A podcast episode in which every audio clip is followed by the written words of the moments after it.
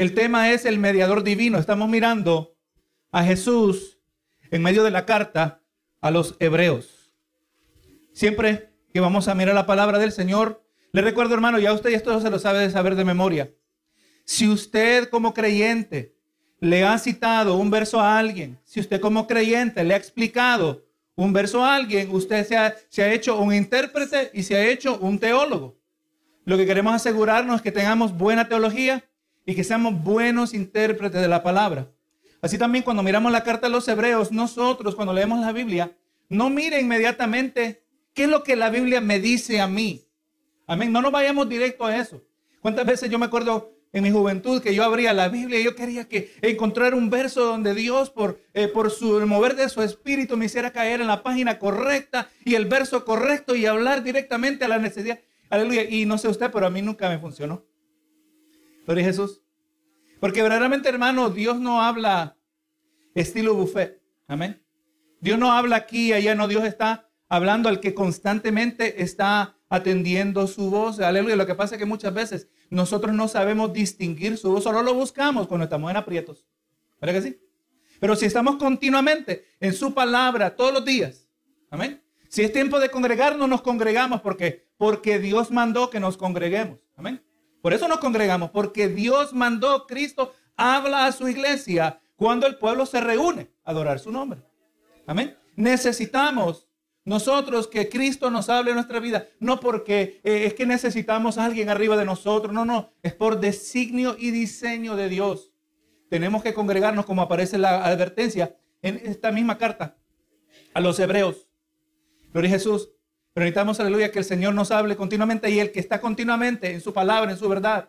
El que medita, como dice el Salmo 1, verá que aquel hombre que es bienaventurado es aquel que medita en su ley de día y de noche. Está constantemente. Estamos analizando, estamos lavando los platos, estamos pensando en Dios. Amén. Estamos yendo a hacer la compra. Oye, Señor, ¿cómo fuera si yo tuviera que ir a hacer la compra en mi país? Muy diferente, ¿verdad? ¿Cómo estuviera la refrigeradora de lleno vacía si yo estuviera en otro lugar, verdad? O estamos continuamente reconociendo al Señor, meditando en Él, en su verdad. Realmente, Señor, tú has sido tan generoso conmigo. Hermano, usted puede ver la refri y en el sentirse, sentirse provocado a adorar al Señor. Así debe ser, ¿verdad? Pero para llegar a ese punto no estamos hablando de que usted es tan espiritual, que usted flota y que no pisa. No, no. Somos humanos, seguimos siendo humanos. Pero es que ahí donde viene el gozo del Señor cuando reconocemos, reconocemos al Señor en todos nuestros caminos. Cuando entendemos que, como dice el tema, que tenemos un mediador entre Dios y nosotros, ¿verdad? Usted sabe que la palabra mediador se refiere a alguien que sirve de intermediario para traer conciliación a un problema o a una situación difícil. La descripción de Cristo como mediador aparece varias veces en el Nuevo Testamento, primera de Timoteo 2.5. Dice, porque hay un solo Dios y un solo mediador entre Dios y los hombres, Jesucristo, hombre. ¿Por qué necesitamos un mediador? Por recuerda el problema que estábamos hablando la semana pasada. ¿Cómo Dios, siendo un Dios justo, cómo Dios puede perdonar a un malhechor y al mismo tiempo permanecer justo? ¿Cómo puede perdonar al que cometió asesinato y ser justo y dejarlo libre todavía? Amén. Entonces Dios deja de ser justo si, si simplemente basado en eso. No tiene que haber un mediador. Uno que se puso entre Dios y nosotros. Aleluya, entre Dios Padre y nosotros, ¿verdad? hablando de Jesucristo. La palabra nos recuerda que no somos aptos para estar en presencia de Dios y nuestro problema de pecado está más allá de nuestro control, la capacidad para solucionar. No es como el drogadicto. El drogadicto dice, está en medio de las drogas y quiere abandonar las drogas y no las puede abandonar, ¿verdad? quiere abandonar, eh, eh, es más, es esclavo al vicio, es esclavo a la droga. Nosotros, la palabra dice que eh, antes de venir a Cristo éramos esclavos al pecado. Y hay una parte de nosotros, nuestra conciencia nos decía, no hagas esto, no hagas esto, no hagas esto. Y otra parte, aleluya, se, se, iba en desenfreno. Hacíamos y actuábamos contrario a nuestra conciencia y no había paz en el corazón. Hermano, le voy a decir que ese problema es el mejor problema que puede tener una persona, porque hay personas que han cauterizado su conciencia que han justificado su pecado, que han racionalizado su conducta para que, aleluya, ni ellos mismos se pueden sacar en cara nada. No, no, no, hermano. Y como vamos a mirar, nosotros no cometamos el error de minimizar nuestro pecado. no somos aptos, nada nos permite hacernos aptos delante de Dios, sino solo Jesucristo. Solo Jesús puede llevarnos a una relación correcta y de pacto con Dios. Y en esta lección vamos a ver que Jesús es el mediador de un mejor pacto. Y esto, hermano, hemos estado hablando bastante de esto y muchos creyentes en el día de hoy ignoran esto. Aleluya. Y por ejemplo, ¿cómo es, hermano, hay creyentes que todavía se van al Antiguo Testamento y están buscando las promesas que Dios le hizo a Israel y las están tratando de aplicar a sí mismos? Hay, promesas que indudablemente tienen una cierta aplicación al creyente. Pero hay, hay, hay, promesas que se le hicieron a Israel que son exclusivamente a Israel. Amén. Hay promesas que se hicieron a Israel y se encuentra paralelo en el Nuevo Testamento y aplica a todo creyente. Pero como vuelvo a decir, hay promesas que solo le pertenecen a Israel. Por lo tanto, tenemos que tener mucho cuidado cuando leemos el Antiguo Testamento. Les recuerdo, hermano, aleluya, cuando hablamos del Antiguo Testamento y cuando hablamos del Nuevo Testamento, dentro del Antiguo Testamento se nos presenta lo que vamos a estar mirando como el antiguo pacto, en el Nuevo, en el Nuevo Testamento vamos a encontrar un nuevo pacto. Gloria a Jesús. O como dice Hebreos, uno que es mejor. ¿Usted no quiere algo mejor? Yo no he encontrado a nadie que esté en su juicio cabal y dice, yo quiero comprar un peor carro el año que viene. Yo quiero vivir en una peor vivienda. Siempre queremos algo mejor. ¿Usted no quiere lo mejor de Dios? Si Dios nos dice que es mejor, ¿por qué no lo vamos a querer?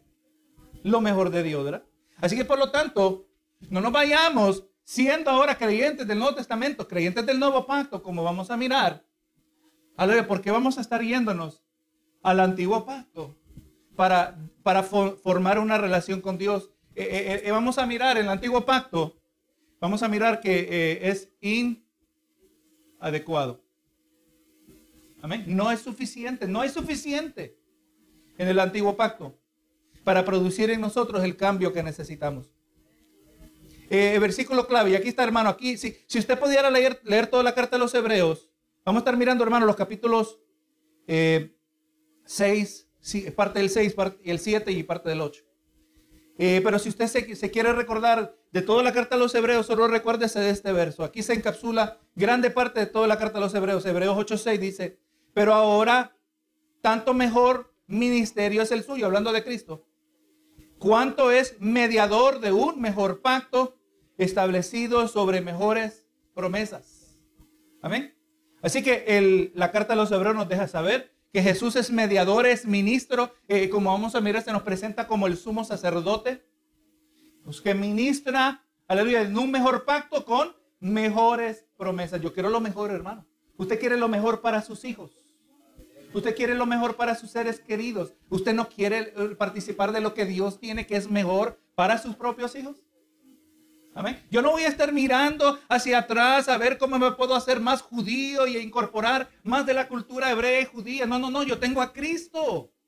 ¿Por qué voy a buscar algo inferior? Sí, quizás tiene su fascinación el tener un, conectarse con un pueblo histórico antiguo.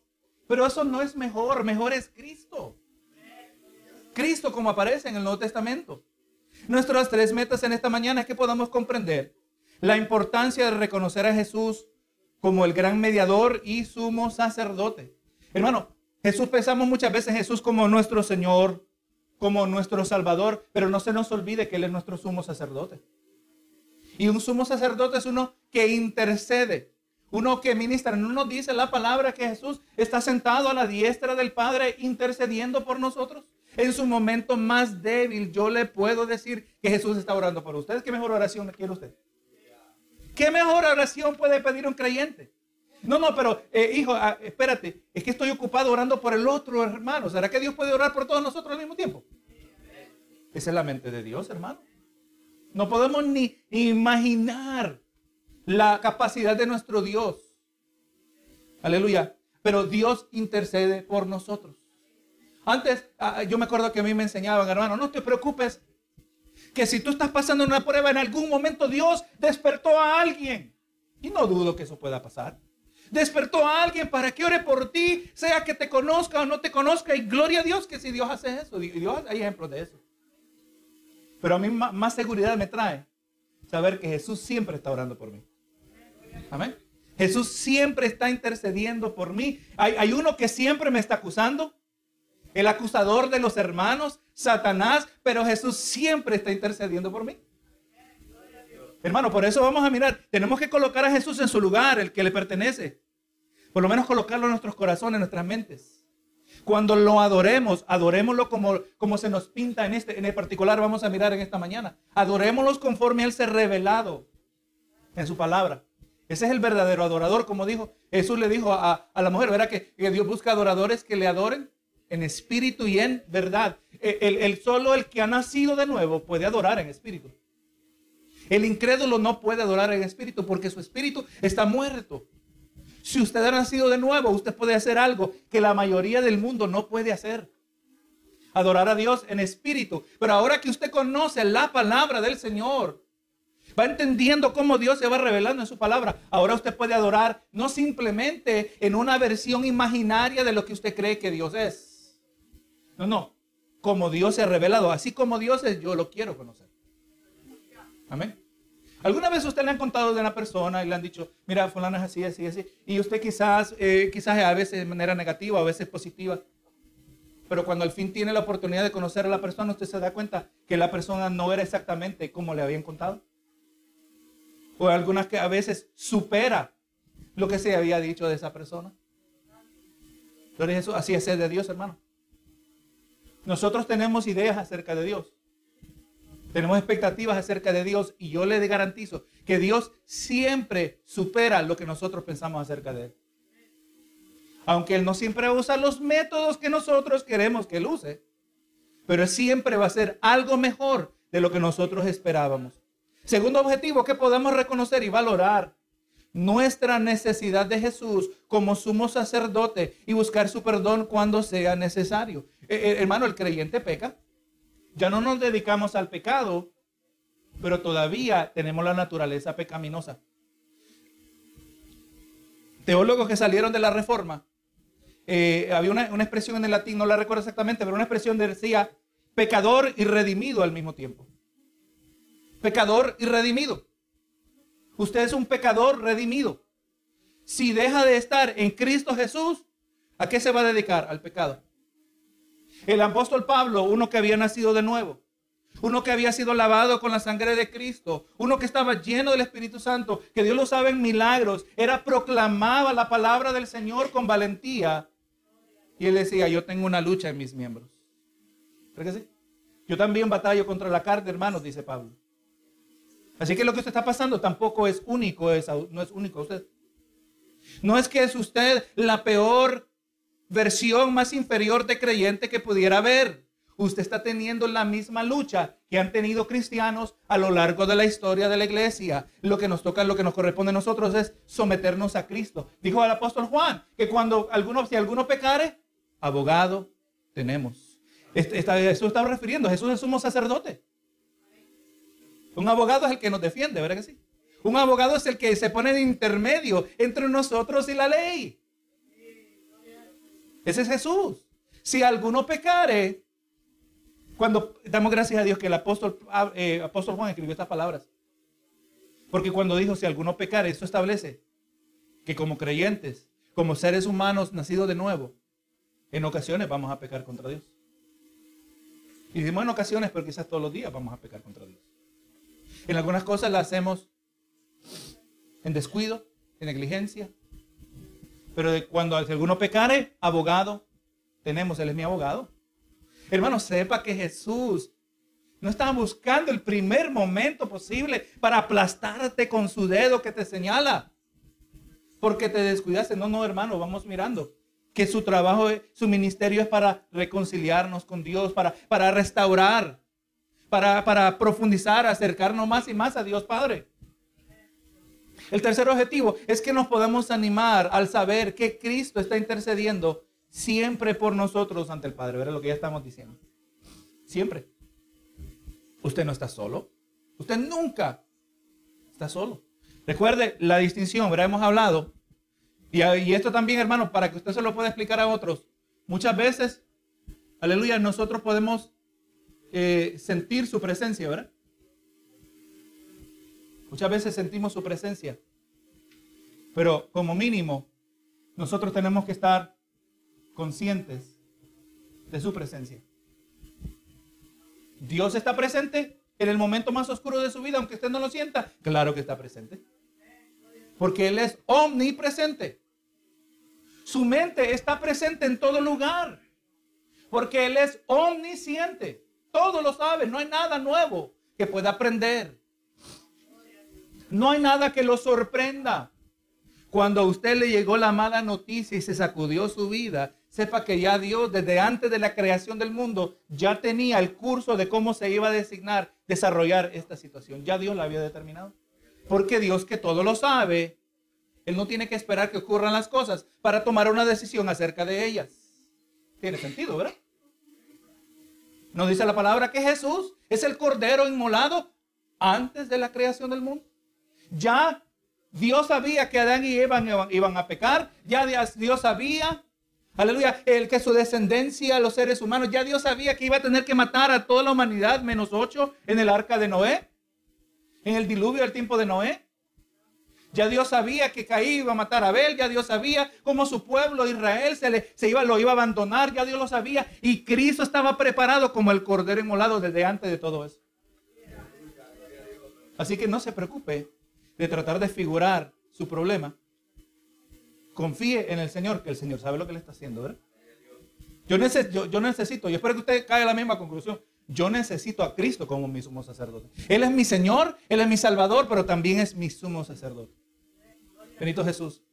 Así que hermanos, en Hechos 5 se nos mencionó a Melquisedec, donde se nos presentó la relación entre Cristo y Melquisedec eh, por, tanto, señalando la preeminencia del sacerdocio de Cristo sobre el sacerdocio del Antiguo Testamento. Porque recuerde, todos los sacerdotes en el Antiguo Testamento, o también le podíamos llamar en el Antiguo Pacto, o también le podemos llamar la ley. Bajo todos sacerdotes, bajo la ley, eran de un limitado alcance porque todo sacerdote moría. Todo sacerdote tenía que ser reemplazado. ¿Verdad que sí? Y la sangre que se ofrecía era sangre de animales era de corto alcance. La sangre no podía lavar el pecado del individuo. La sangre solo podía cubrir su pecado. Presentaba una, una aceptación temporal delante de Dios y se tenía que volver a ofrecer el año que sigue. Y el año y año tras año y año tras año se tenía que ofrecer. Usted se puede imaginar cuántos animales habían muerto en la historia de Israel. Porque la palabra está establecida que sin el derramar de sangre no hay perdón de pecados. Dios lo estableció. Dios mostrando, hermano, que el pecado es algo siniestro, el pecado es algo malo, es algo horrendo. El pecar con la más diminuta mentira que nosotros califiquemos así es horrendo delante de Dios. ¿No dice la palabra que Satanás es el padre de toda mentira? Yo no me quiero identificar con Satanás en nada. En Satanás no hay nada bonito. No hay nada agradable. Todo es malo, todo es oscuro, todo es perverso. Y yo aquí digo, yo una mentirita. Debo hacer una mentirita al hermano. Debo hacer una mentirita al pastor. Una mentirita en el trabajo. Eso no le hace nada a nadie. No le, hace, no le hace daño a nadie. No me hace daño a mí. Pero Jesús, no, yo necesito aquel que no que ofrece una sangre que es temporal y no una sangre como vamos a mirar aquí, que tuvo la habilidad de lavar el pecado de todo aquel que se arrepiente en toda la humanidad, una vez por todas. Tan potente la sangre de Cristo, tan potente es su sacrificio que solo tuvo que morir una vez. Amén. Por eso está diciendo aquí que es mejor. Gloria a Jesús, mejor es. Ahora, hermano, miremos aquí en Hebreos capítulo 6. En verso 13. Vamos a ver aquí que se nos habla, eh, para que vayamos mirando el, el argumento. Si le recuerdo, el capítulo 5 terminó con un regaño hacia los hermanos hebreos. El capítulo 5 terminó. Más, lo voy a leer aquí rapidito. En el verso 11 del capítulo 5 de la carta a los hebreos dice, acerca de esto tenemos mucho que decir y difícil de explicar por cuantos habéis hecho tardos para oír. Cosas que iban a ser difíciles de explicar, no porque eran difíciles en sí mismas, sino porque la audiencia era torpe en escuchar, porque debiendo ya ser, debiendo ser ya maestros después de tanto tiempo, tenéis necesidad de que se os vuelva a enseñar cuáles son los primeros rudimentos de las palabras de Dios. y habéis llegado a ser tales que tenéis necesidad de leche y no de elementos sólidos. Está diciendo, ustedes son tardos para oír, ustedes son torpes en asimilar la palabra del Señor, porque todavía son inmaduros. Hermano, aquí está diciendo Pablo en esta carta que no se da permiso, no hay permiso, no se aprueba la inmadurez espiritual. No es agradable delante del Señor. El verso que sigue, y todo aquel que participa de la leche es, eh, que participa de la leche es inexperto en la palabra de justicia, porque es niño, pero el alimento sólido es para los que han alcanzado madurez, para los que por el uso tienen los sentidos ejercitados en el discernimiento del bien y el mal. Otra vez, otra cosa que caracteriza al inmaduro es uno que no tiene discernimiento. ¿Se recuerda cuando trajimos el tema de la iglesia acerca del discernimiento espiritual? Un niño no tiene discernimiento, no sabe distinguir entre una cosa y otra. Y la, más horrenda imagen que puede tener un papá o una mamá es tener un niño que apenas está empezando a caminar y verlo agachado recogiendo algo del piso, ¿verdad que sí? El niño se mete un dulce en la boca como que se puede hasta meter una cucaracha. Una cucaracha muerta. No tiene la habilidad de distinguir. El creyente inmaduro se mete todo también en su paladar espiritual. Y bien puede escuchar buenas predicaciones de la palabra y también puede escuchar las erradas enseñanzas del canal de enlace. No sabe discernir entre una cosa y la otra. Hermano, aleluya, no nos demos el lujo, es sumamente peligroso. Sumamente peligroso el no tener discernimiento. Y ahora, mira aquí continúa la idea, ahora no, el capítulo 6 continúa diciendo, ¿verdad? Pero tanto dejando ya los rudimentos de la doctrina de Cristo, vamos adelante a la perfección. O sea, así que los siguientes versos del capítulo 6 ahora están enumerando, ¿verdad? Eh, aprendamos lo básico del cristianismo. Aprendamos lo básico de la fe cristiana. Gloria a Jesús, para poder ahora irnos a cosas más profundas. Ahora vámonos al verso 13, el capítulo 6. Dice, por cuanto Dios hizo la promesa a Abraham, no pudiendo jurar por otro mayor, juró por sí mismo.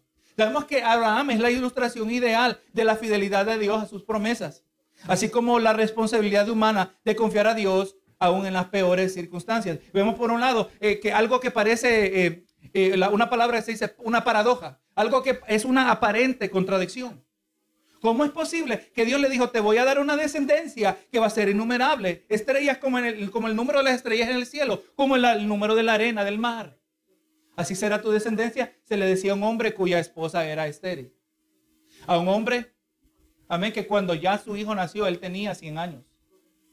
Su mujer era estéril y para este entonces, hermano, cuando, es más, cuando Isaac nació, ella, si recuerdo bien, tenía como 90 años. Así que, de cualquier manera, Abraham recibió la promesa a los 80 años. Tuvo que esperar 20 años. Imagínese. ¿Usted está dispuesto a esperar una promesa de 20 años? ¿Es una promesa de 20 años igual de real como la promesa que se cumple en un año? ¿Mm? Claro que sí. Lo único que tenemos que esperar y la parte que no nos gusta a nosotros. Hay bendición en aprender a esperar. ¿Mm? Hay bendición en aprender a esperar, donde se cultiva el fruto del Espíritu, el fruto de paciencia. Pero Abraham tuvo que esperar 20 años, recibió la promesa, pero de ahí Dios le dice lo que parece una contradicción. Ahora yo te pido que mates a tu hijo. ¿No parece una contradicción? El creyente experimenta paradojas similares, aparentes contradicciones. Señor, no es que yo espero que tú me bendigas, pero ¿por qué me encuentro en esta situación? Porque solo estamos mirando un ángulo. Amén. Siempre tenemos que comenzar con el ángulo espiritual. ¿Qué es lo que Dios está queriendo hacer? Usted está pasando por una prueba. Yo, yo no sabía que a un creyente le podía pegar cáncer. Yo no sabía que un creyente se podía morir, casi, casi, morir en un accidente. Yo no sabía que eso le podía pesar a un creyente. ¿Será que no soy buen creyente? No necesariamente. ¿Recuerda cómo murió Juan el Bautista? ¿Era fiel Juan el Bautista? Murió mientras estaba en la cárcel. Al otro lado tenemos al apóstol Pedro que salió de manera sobrenatural de la cárcel, ¿verdad? Yo creo que en ambos casos estaban orando por los dos. Sería, no sería demasiado pensar que los, eh, los discípulos de Juan el Bautista estaban orando por él mientras estaba. Y hermano, y, Juan el Bautista tuvo unas, unas, unas luchas ahí en la cárcel, internas. Siendo el mayor profeta de todos, dijo el Señor Jesús cuando tenga tiempo, mire a Juan el Bautista y mire cómo él es eh, humano, pero también al mismo tiempo era un siervo de Dios. Pero que hermanos, Abraham en esa contradicción eh, me diste un hijo, pero no vemos que Abraham dijo, ¿cómo es que me pides mi hijo y no es que fue un milagro que me lo diste? No, no, no vemos. Por eso es el padre de la fe. Cuando Dios le está llevando a usted en un curso, en una cierta dirección. Señor, yo te pido que me muestres tu voluntad y que, Señor, muéstrame el camino por donde ir. Y usted lo que encuentra es una serie de, puertas cerradas. Y a usted no le gustan las puertas cerradas. A todo el mundo creo que le gustan las puertas abiertas, ¿verdad? A todo el mundo le gustan las oportunidades. Pero sepa también, hermano, que cuando hay puertas cerradas, Dios está diciendo, no quiero que vayas por allí. Es igual, una puerta cerrada es igual, una revelación de la voluntad de Dios. Dios sabrá lo que está al otro lado de esta oportunidad que se cayó al piso. Señor, gracias. Solo tú sabes de lo que me guardaste. Solo tú sabes de lo que me protegiste. Así que yo no tengo problema en lo que parece una contradicción. En Dios no hay contradicción, eso sí se lo digo. Dios no es como nosotros. Aleluya, que, eh, que a veces amanecemos de mal humor, Actuamos contrario a la manera normal de nuestro temperamento. No, no, Dios no es como nosotros. Como vamos a mirar un detalle importante. Aleluya. Que Dios no cambia. Nosotros somos los que cambiamos, pero Dios no cambia. Así que hermano, Abraham, Dios le hizo una, promesa a Abraham y Abraham obedeció, ¿verdad? Y por eso Dios lo bendijo. si hay obediencia, hay bendición. Donde hay desobediencia, hay maldición. Amén. Dice el verso 14, diciendo, de cierto te bendeciré con abundancia y te multiplicaré grandemente. Verá aquí está Pablo haciendo referencia a Génesis 22, 17. Pero aquí vemos que Pablo no está hablando del contenido de la promesa, sino de la promesa en sí misma. Él no se enfoca en, el, en lo específico de la promesa, pero se enfoca, aleluya, en la promesa, en el carácter de la promesa. Verso 15, y habiendo esperado con paciencia, alcanzó la promesa. Porque los hombres ciertamente juran por uno mayor que ellos, y para ellos el fin de toda controversia es el juramento para confirmación. Así que cuando se habla de juramento, en la mentalidad judía, el hebreo, era el que está leyendo esta carta originalmente, Habría de comprender que cuando una persona eh, eh, eh, empeñaba su palabra, se comprometía en los tiempos bíblicos, los juramentados se hacía en nombre de alguien mayor con la expectativa de un castigo si no se cumplía. Por eso siempre sabemos nosotros, hermanos, que se puede confiar en las promesas de Dios. Porque si él, si él fallara a un juramento, sería violar su propio y santo nombre. Vamos a ver más adelante, gloria a Dios, por qué es que nosotros podemos confiar que Dios jamás violará sus promesas. Verso 17. Por lo cual, queriendo Dios mostrar más abundantemente los herederos de la promesa, por, por, lo cual, queriendo Dios mostrar más abundante a los herederos de la promesa, la inmutabilidad de su consejo interpuso juramento. Ahora, esta es una palabra que no usamos todo el tiempo, solo como lo general lo usamos en la iglesia cuando hablamos de la inmutabilidad de Dios. Ya usted ya sabe qué significa cuando se refiere a la palabra que Dios es inmutable. Dios no cambia. Dios, hermano, hay gente que, que piensa que Dios amanece de mal humor. No, no, hermano. Es más, la palabra amanecer solo le aplica al ser humano. Porque nosotros somos afectados por el pasar del tiempo. Somos afectados por la luz, la luz física y también por la oscuridad. Se ha encontrado que cuando usted está estudiando, entre más iluminado, más estimulado está usted para estudiar.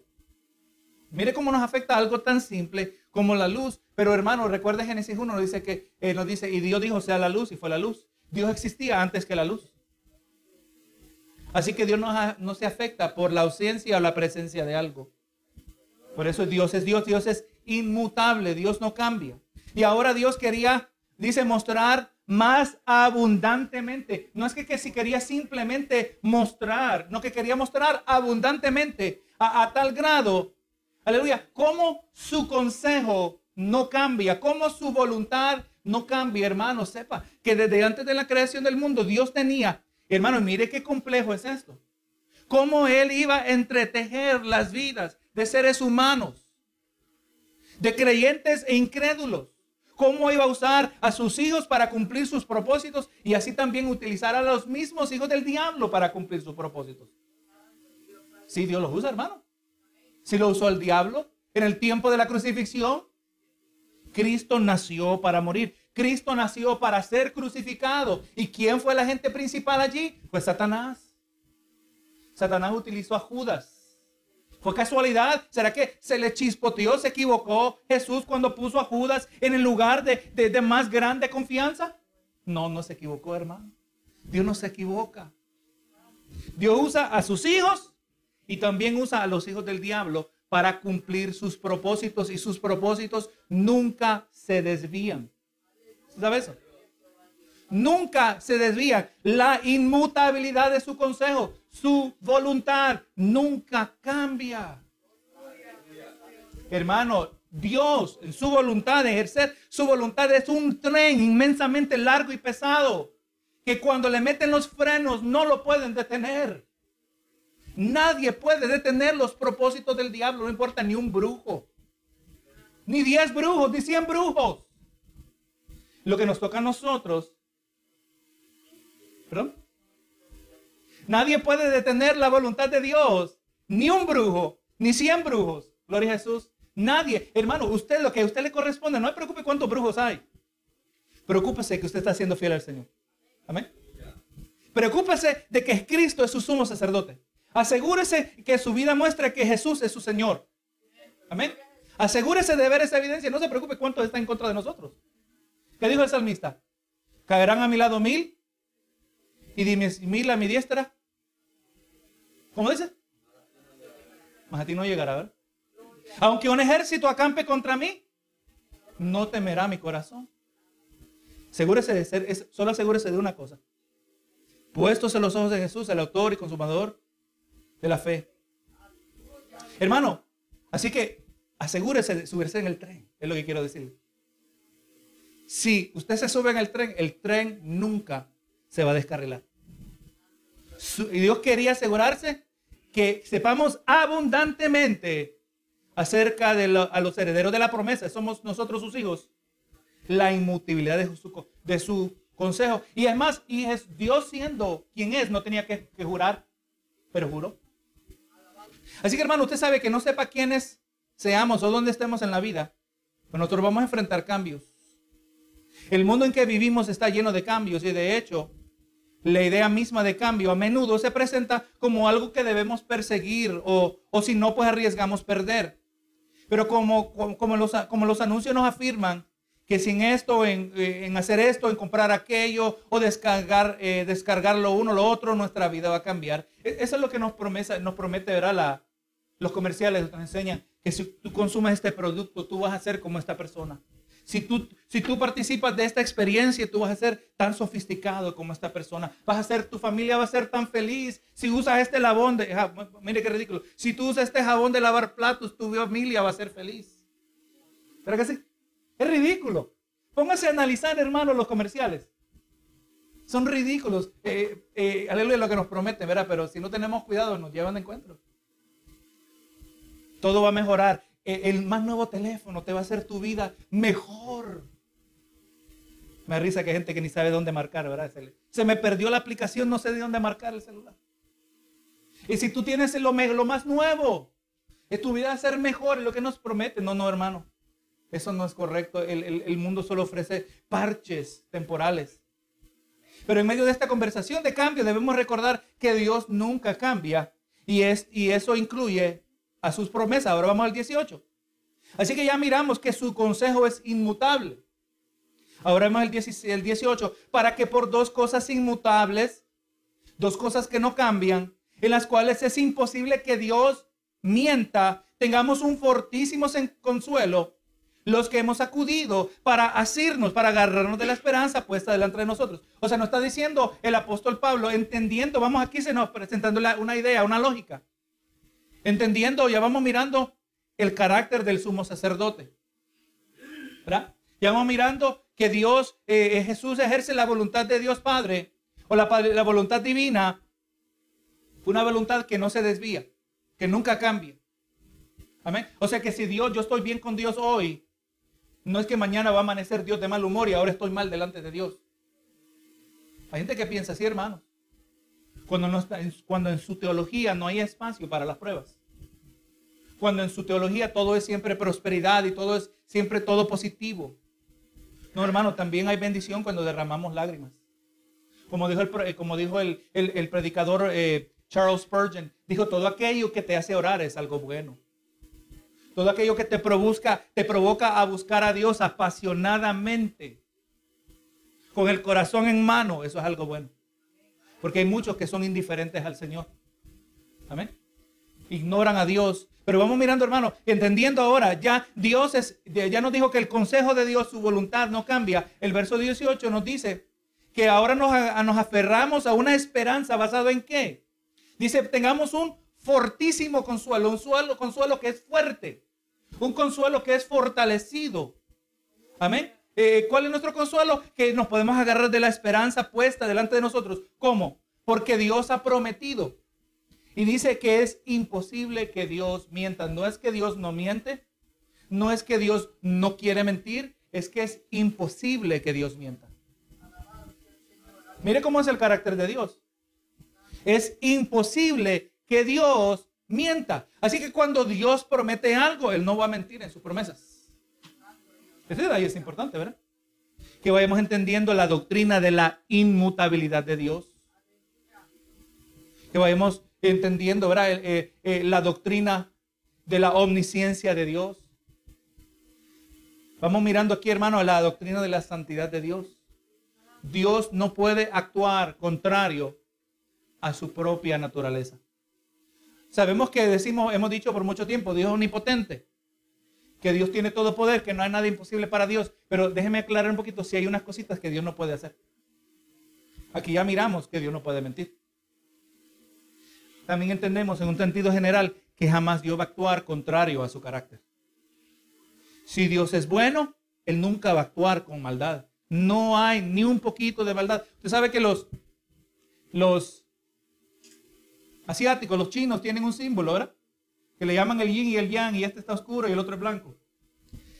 Están diciendo, ¿verdad? Que el blanco y el negro se necesitan al otro, la luz y la oscuridad se necesitan al uno al otro, el bien y el mal se necesitan el uno al otro, y dentro de un poco del bien hay un poquito de mal, y dentro del mal hay un poquito de bien. Eso, eso no aplica a Dios. En Dios no hay maldad. En Dios no hay mentira, en Dios no hay engaño. Todo lo que Él hace, aun cuando algo malo no sucede en nuestras vidas, cuando se murió un ser querido, Dios sigue siendo bueno. Amén. Pero Dios es bueno aun cuando nos ocurren cosas malas. Ahí hay algún propósito bueno de parte de Dios. Importante que entendamos la inmutabilidad de Dios. Dios siempre es bueno, él, no, él nunca se hace malo, Él nunca miente. Hay gente que no entiende esto.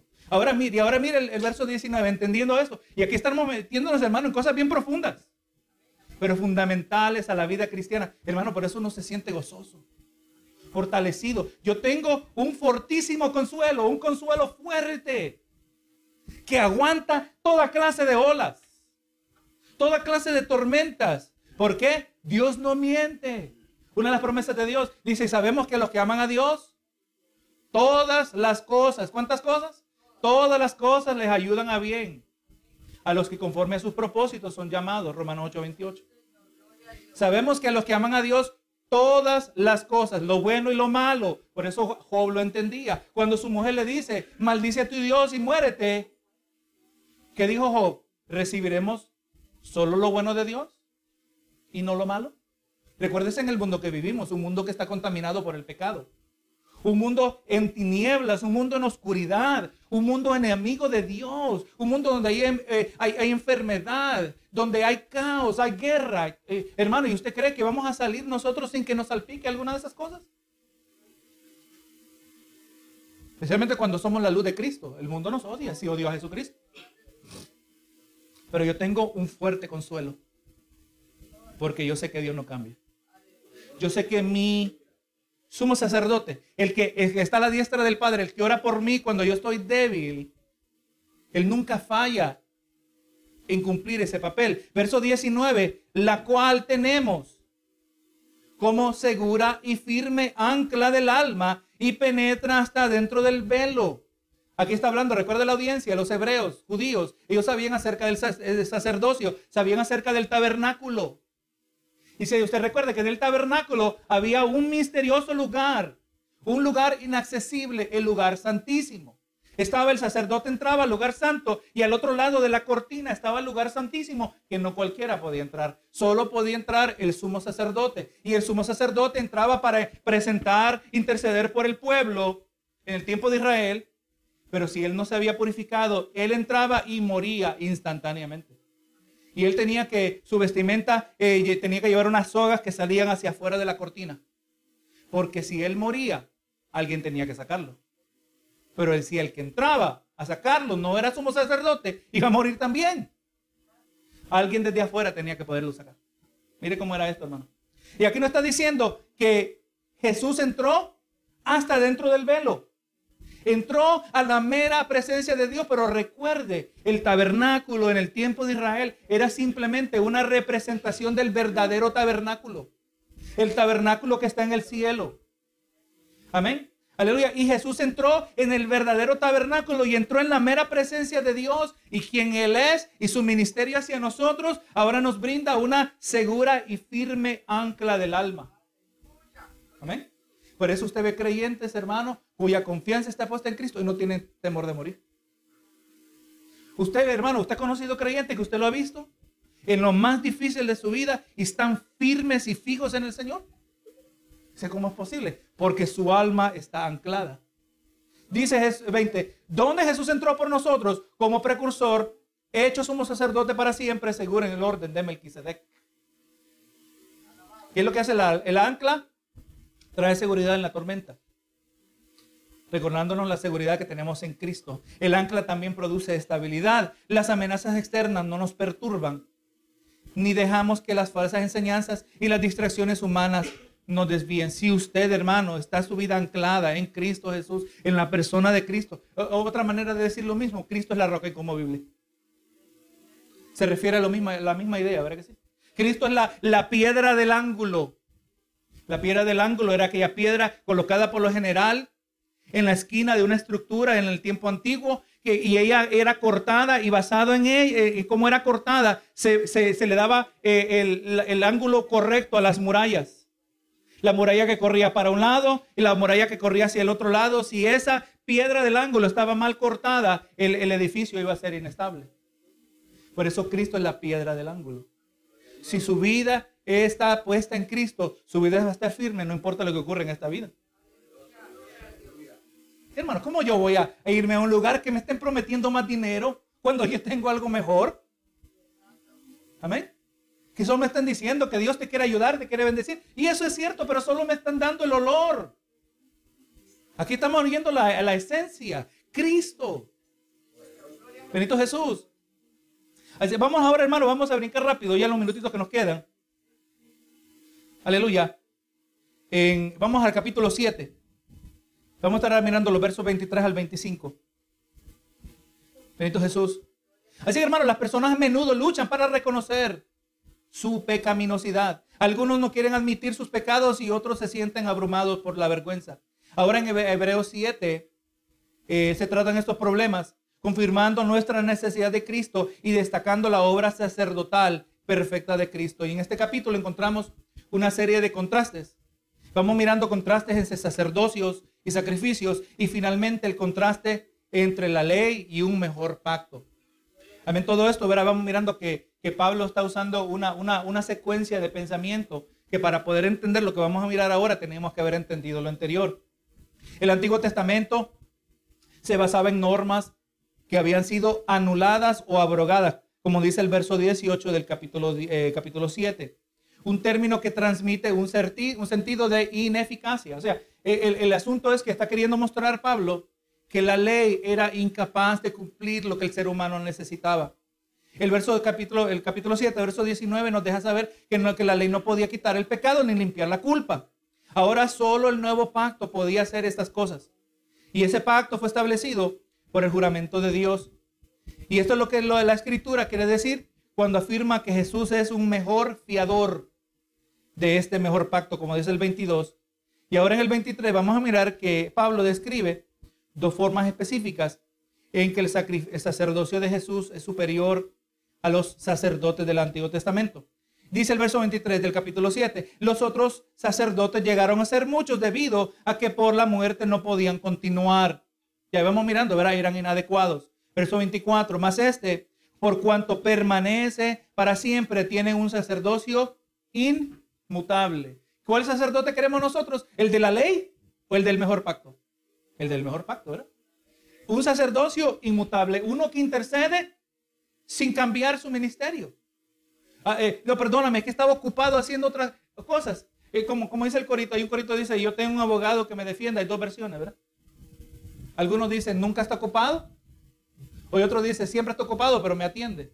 El asunto, hermano, que Cristo siempre nos atiende. Él siempre intercede por nosotros. Siempre.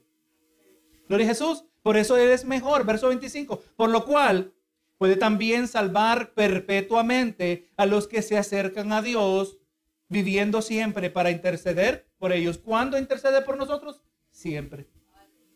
Siempre. Hermano, aquí en estas simples palabras tiene un peso, un impacto profundo en nuestra vida como creyentes. ¿Cuándo está Jesús orando por mí? Siempre, siempre está orando. Sí, hermano, la palabra no nos dice la palabra que los pensamientos acerca de Dios, o mejor dicho, los pensamientos que Dios tiene acerca de nosotros no pueden ser enumerados. No se pueden contar, dijo el salmista, los pensamientos que Dios tiene acerca de nosotros. Si nosotros, pónganse a pensar, si nosotros, cuando se trata de, de ahorita que vienen los días festivos, Día donde vamos a compartir con la familia. Solo la idea nos, trae alegría, ¿verdad que sí? Solo el pensamiento en nuestros seres queridos, los que amamos, los que se van a venir, los que se van a acercar. Imagínense, hermano, Dios acerca de nosotros. El que tiene la habilidad de cambiarnos, el que tiene la habilidad de transformarnos, el que tiene la, la habilidad de traernos gozo en medio de la tristeza, traernos paz en medio de la tribulación. ¿Cuáles serán los pensamientos de Dios? ¿Cuántos planes Dios tiene con sus hijos? En Efesios 2.10 dice, verá que Dios tiene obras preparadas de antemano para que anduviéramos en ellas. O sea, el llamado que Dios tiene para nuestras vidas es lo mejor que cualquiera pudiera pedir para nosotros. Yo no puedo pedir mejor que lo que Dios ha determinado para mí. Aunque no me guste el camino a llegar a ese lugar. Pero mejor no puede haber que lo que Dios ha preparado. Así que yo quiero estar seguro cuando vienen momentos difíciles, vaya a Hebreos capítulo 6 y 7. El mediador que siempre intercede por mí. Dios siempre intercede por usted. Verso 26. Porque tal sumo sacerdote nos convenía, santo, inocente, sin mancha, apartado de los pecadores y hecho más sublime que los cielos que no tienen necesidad cada día, como aquellos asumos sacerdotes, de ofrecer sacrificios por sus propios pecados. Y luego los del pueblo, porque esto lo hizo una vez para siempre, ofreciéndose a sí mismo. Hermano, los sacerdotes del Antiguo Testamento, en el Antiguo Pacto, ellos, sí, como habíamos dicho, el sumo sacerdote, si él no se purificaba y él entraba, él moría instantáneamente. Él era, aunque era un intermediario entre Dios y los hombres en aquel entonces, pero era inadecuado. Amén. Su alcance era limitado. Pero, pero Jesús no. Jesús dice, eh, tal sumo sacerdote nos conviene. Uno, que es santo, en él no hay pecado. Si alguien, imagínese, mira, yo me busqué un abogado, pero este abogado después descubrí que era un criminal. ¿Usted quiere un abogado criminal? ¿O quiere un abogado recto en cuanto a las leyes terrenales? Yo, no quiero uno que intercede por mí, uno que también tiene problemas con Dios mismo. No, no, uno santo, inocente, sin mancha, apartado del pecado. Estamos hablando de la perfección, ¿verdad? La perfección moral de Jesucristo. Anduvo en la carne. Y esto es algo que vamos a mencionar quizás en las clases que vienen. Aunque Jesús estaba en el vientre de María, Jesús no tenía el, el código genético de nadie. Amén. Sí, o sea, nadie podía decir, mira, se parece, a, se parece a su mamá. Porque si Jesús hubiera llevado el código genético de María, Jesús hubiera llevado la mancha del pecado también. Amén. Así que simplemente fue el ser puesto dentro del vientre de María. Aún la ciencia lo hace en el día de hoy, ¿verdad que sí? Puede injertar un ser concebido de otro papá y otra mamá y puesto en el vientre de otra mujer, ¿verdad? Y no tiene nada que ver con el código genético de esa mujer. Ella solo es la portadora. Así también Jesús no llevaba la mancha del pecado. Moralmente, perfecto. Así que hermanos, como miramos capítulos atrás, Jesús, como somos sacerdote, no solo nos bendice con su muerte, pero nos bendice con su vida. Al Cristo morir por mis pecados, Él murió en mi lugar. Su muerte es acreditada a mi cuenta. Y al yo poner mi fe en Jesucristo, su vida es también acreditada a mi cuenta. Ahora yo me puedo, ahora Dios me puede llamar a mí y yo me puedo llamar a mí santo. Santo no significa perfecto. Santo no significa moralmente perfecto. Santo no significa que nunca se equivoca, que nunca peca. No, no. Santo se refiere a que estamos nosotros consagrados y apartados para Dios. Mi vida es distinta, hermano. Su vida debe ser distinta. Cuando usted, lo más simple, como ir a comer al Burger King, es distinto. ¿Por qué? Cuando le dan la comida, sea usted el único en, todo el restaurante que ora por su comida. Somos distintos. Mira qué raro. ¿Cuándo fue la última vez que usted un creyente orando por su comida? Son pocos, ¿verdad? Pero cuando lo mires, e, ese tiene que ser cristiano. Somos distintos, hermanos, somos santos. Verso 28.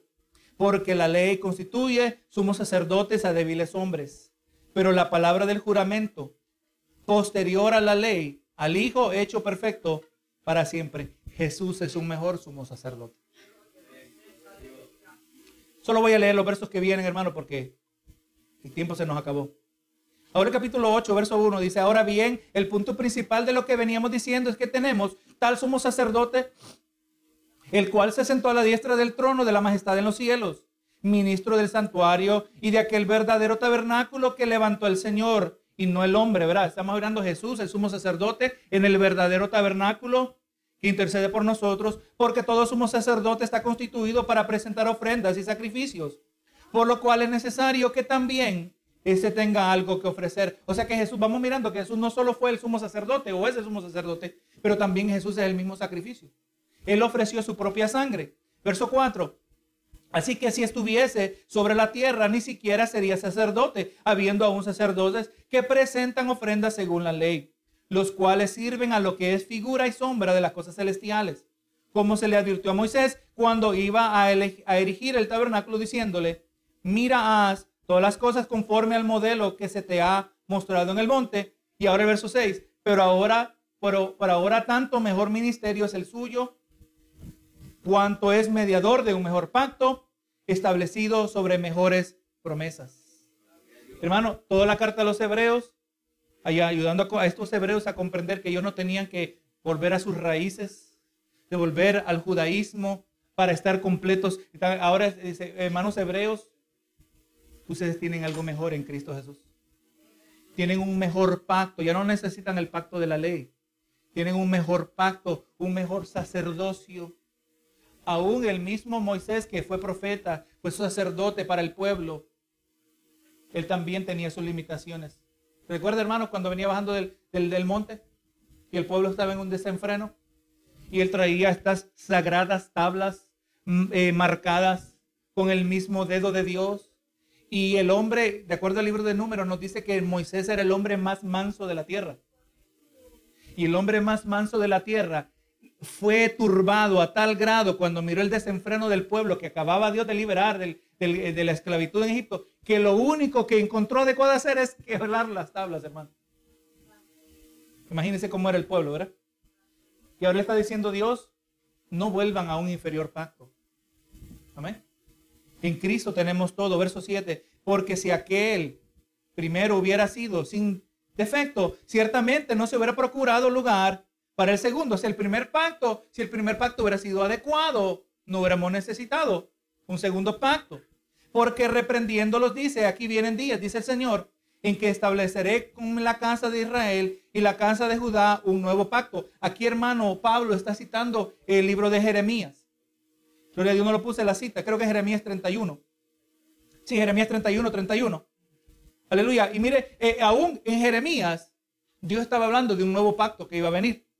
Dice el 9, no como el pacto que hice con sus padres, el día que los tomé de la mano para sacarlos de la tierra de Egipto, porque ellos no permanecieron en mi pacto y yo no me desentendí de ellos, dice el Señor.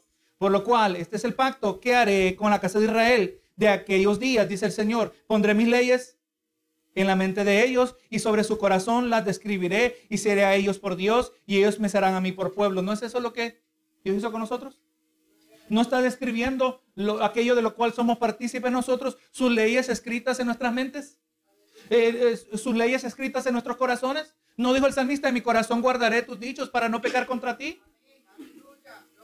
Verso 11, y ninguno enseñará a su prójimo, ninguno a su hermano, diciendo, conoce al Señor, porque todos me conocerán, desde el menor hasta el mayor de ellos. Ahora entendamos, hermano, que las palabras de aquí, citando a Jeremías, Dios estaba hablando lo que iba a hacer con Israel. Amén. No estaba hablando necesariamente de lo que iba a hacer con nosotros. Escuche bien esto. Dios está diciendo que en un futuro Dios iba a hacer esto con la nación de Israel. Pero mire la belleza, hermano, que Dios ya lo está haciendo con nosotros primero. La palabra establece en la carta a los romanos que Dios trajo a los gentiles y ahora somos parte del rebaño, aquel rebaño que había dicho Jesús, ¿verdad? Rebaño que es de otro redil. Él dijo, aleluya, y nosotros somos llamados a provocar a celos a Israel. Nosotros somos partícipes de aquello que Israel hubiera tenido que haber participado.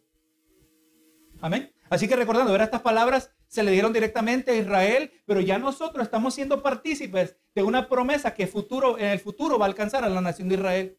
Dice el verso 12, porque seré propicio a sus injusticias y nunca más me acordaré de sus pecados y de sus iniquidades al decir nuevo pacto. Ha dado por viejo el primero y lo que se da por viejo y se envejece está próximo a desaparecer. ¿Necesitamos el antiguo pacto? No lo necesitamos.